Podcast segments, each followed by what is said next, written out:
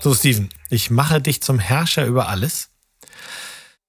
Welche seltsame Angewohnheit kann deine sein oder die, die du kennst von anderen Leuten, machst du in deiner Gesellschaft legitim und sogar äh, erstrebenswert? Also du meinst so eine Art Tick oder irgendwas, so eine komische Eigenschaft? Tick, Fetisch, Fetisch. was du willst.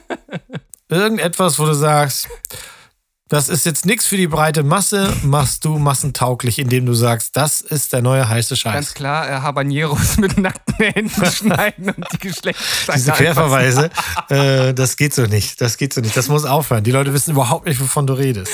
Aber das wäre auch als Prank total lustig. Mal, mal, früher hat man doch immer den Leuten irgendwie ähm, den Finger ins Wasser gehalten, damit die irgendwie ins Bett pinkeln. Und jetzt, jetzt, Mhm. jetzt äh, schneidest du halt eine Habanero, reibst das an die Hände und dann machst du Juckpulver auf, auf, auf den Schritt und wächst du auf.